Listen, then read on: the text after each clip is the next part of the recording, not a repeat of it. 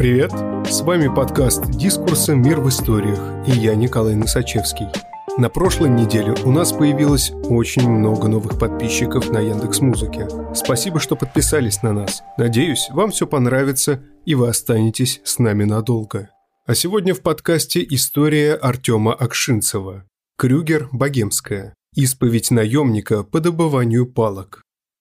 Когда Артем Акшинцев работал следователем, его отправили в Томск по очередному заданию – допросить 16-летнюю Ксюху. Осужденная за кражу, спустя год в колонии, она настрочила еще одно чистосердечное. Отработала китайский телефон полтора года назад. Артем рассказывает о детской любви, томском пиве, профессиональных сомнениях и о системе, которая заставляет повышать раскрываемость и зарабатывать палки на маленьких девочках, отрезая им путь к нормальной жизни. Крюгер-Богемская, 1884. Густой вкус этого напитка оставляет мягкую горчинку, слегка сластит сжженным солодом. Да, пожалуй, лучшее пиво России прямиком из Томска. Не пресловутый крафт, а заводское, добротное, не идущее ни в какое сравнение с пауляйнерами, шпаттонами и уж тем более с курганской сосаниной, сколько бы ни фильтрована она ни была. Пять лет назад я служил в следствии. Погоня за палками и направленными в суд делами часто увлекала меня в далекие уголки России. Вот и ныне жаркий июль сулил мне одиночную командировку в женскую воспитательную колонию номер два города Томска по делу о краже телефона. По большей части узницами колонии являлись девчонки от 14 до 18 лет, пойманные на закладках в Новосибе и близлежащих городах. Именно там, среди заехавших по 228 пункт 1, отбывала свой срок и наша кировская воровка – Ксюха. Осужденная за кражу спустя год в колонии, она настрочила явку с повинной, где писала, что полтора года назад совершила 161-ю, то есть грабеж, отработав китайский телефон у одной из зазнавшихся девчуль. При этом Ксюха изложила достаточно обстоятельств, в том числе указала, где лежит телефон, кто терпила, кто свидетели. Ранее грабеж не заявлялся, потому я возбудил дело по явке и ввиду достаточных обстоятельств. Если вам кажется, что к написанию явки Ксюху сподвигли чувство вины и раскаяния, это далеко не так. Уже год девчонка сидела в чуждом ей месте за тысячи километров от родины. Соскучившись по дому и привычной жизни, она хотела увидеть родные места, дом, непутевую мать в надежде перекинуться с ней парой теплых словечек без протокола. Ксюха рассчитывала, что ее конвоируют в Курганскую область, в Мишкино для проверки показаний на месте и что мать будет присутствовать при допросах. Ради таких пусть и сомнительных, но греющих детскую душу радостей, Ксюха была готова раскрутиться еще на один срок с рецидивом. Наивным детским мечтам Ксюхи не суждено было сбыться, и циничные алгоритмы следствия работали совсем в ином порядке.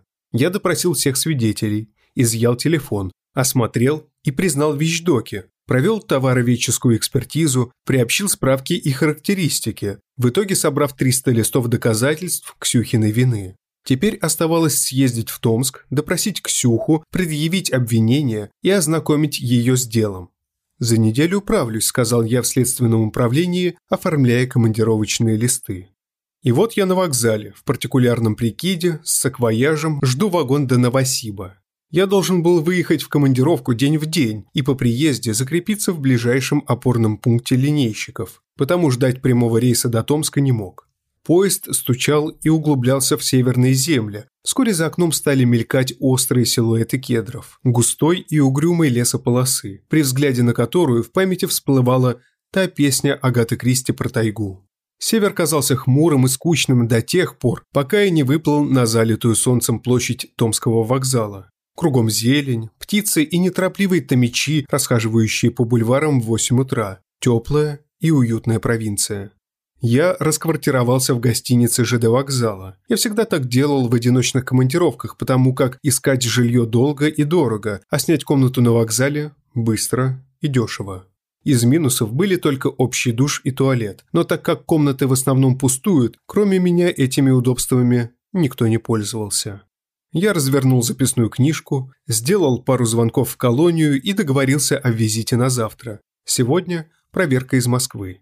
Следовало найти защитника. Пожилая женщина в Томской коллегии устало резюмировала, что все адвокаты заняты в процессах. После долгих уговоров мне наконец дали номер адвокатского кабинета В.И. Блока.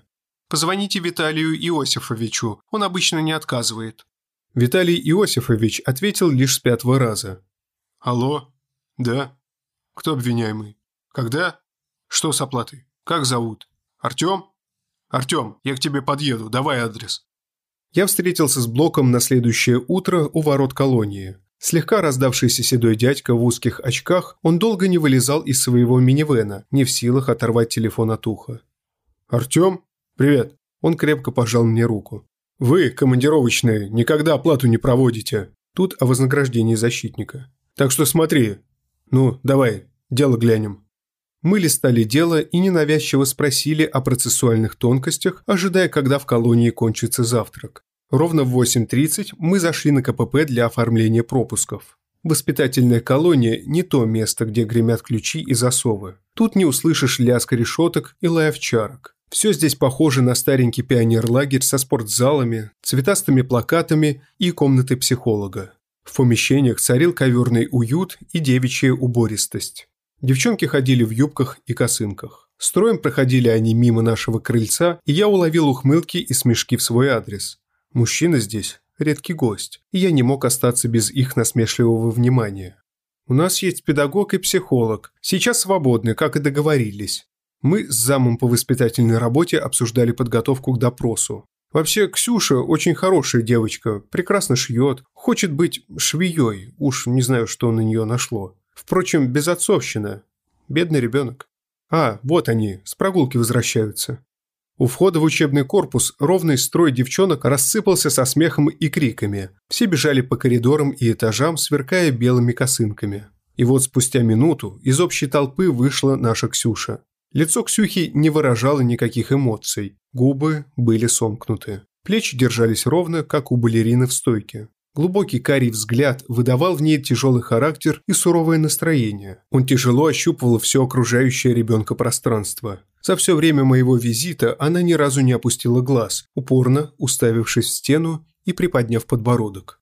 «Ксюша, это Артем Сергеевич, следователь по твоему делу. Сейчас у вас будет допрос», – отрекомендовала меня заместительница. Ксюха подошла чуть ближе к воспитателю и, наконец, разомкнула губы. А мам приехала, Главная надежда ребенка – увидеть маму. Ради этого Ксюха писала явку с повинной. По детской наивности она разменяла очередной срок в колонии на возможность найти родную душу, прижаться к ее груди и, наконец, расплакаться от бессилия, от тоски, от свалившегося на ребенка груза вины и наказания. Она теребила юбку в ожидании ответа, а я знал, что ничего хорошего сказать не смогу. Ксюхе было 16, и в таких случаях участие в деле законного представителя не обязательно. Потому мать Ксюхи в Томск никто не повез. Да она бы и не поехала, так как постоянно пила и пропадала в соседних деревнях. Я поднимал вопрос о ее поездке, но в управлении четко дали понять, что усложнять дело никто не собирается.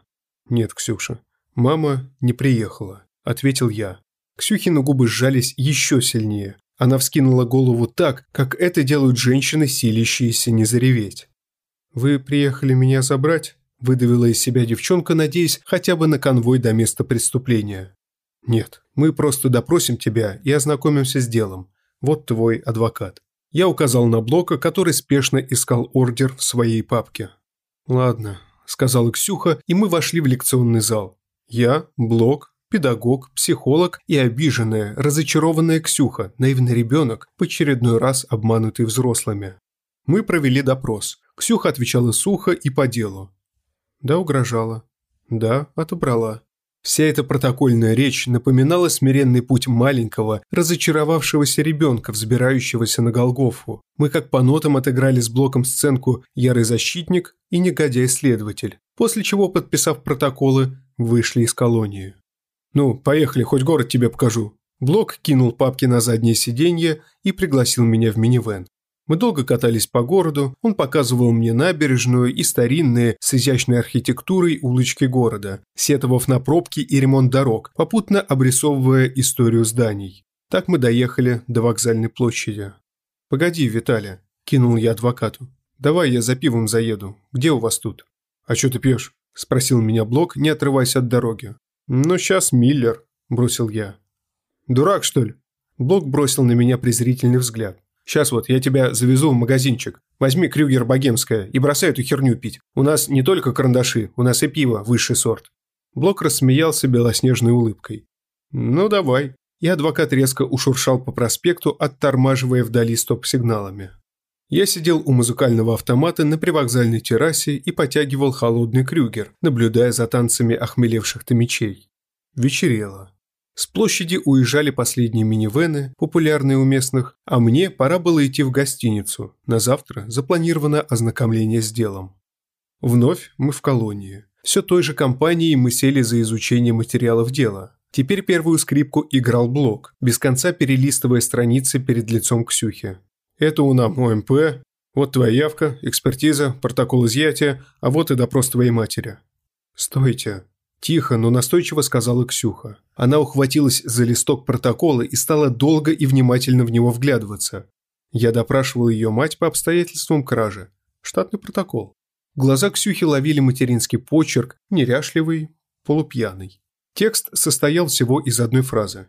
С моих слов записано верно, мной прочитано и подпись. Ксюха долго вглядывалась в эти буквы, и глаза ее горели каким-то маленьким детским счастьем, которое взрослый не замечает, но от которого так ярко блестят девичьи глаза. Ксюха увидела маму, хотя бы так, синими чернилами на бумаге. Но это все же была она, живая где-то там, и настоящая.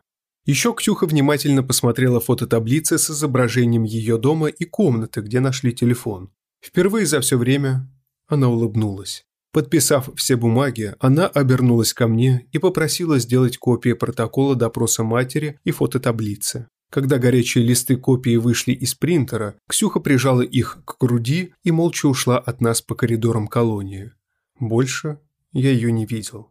Суд прошел также без Ксюхи. Ее подключили к заседанию через конференц-связь. Мать на суд не пришла, и свидетелей не вызывали. Девчонка во всем созналась. Тем же летом повесился Ксюхин дед. Мать стала пить сто раз жестче, поэтому так и не приехала к дочери.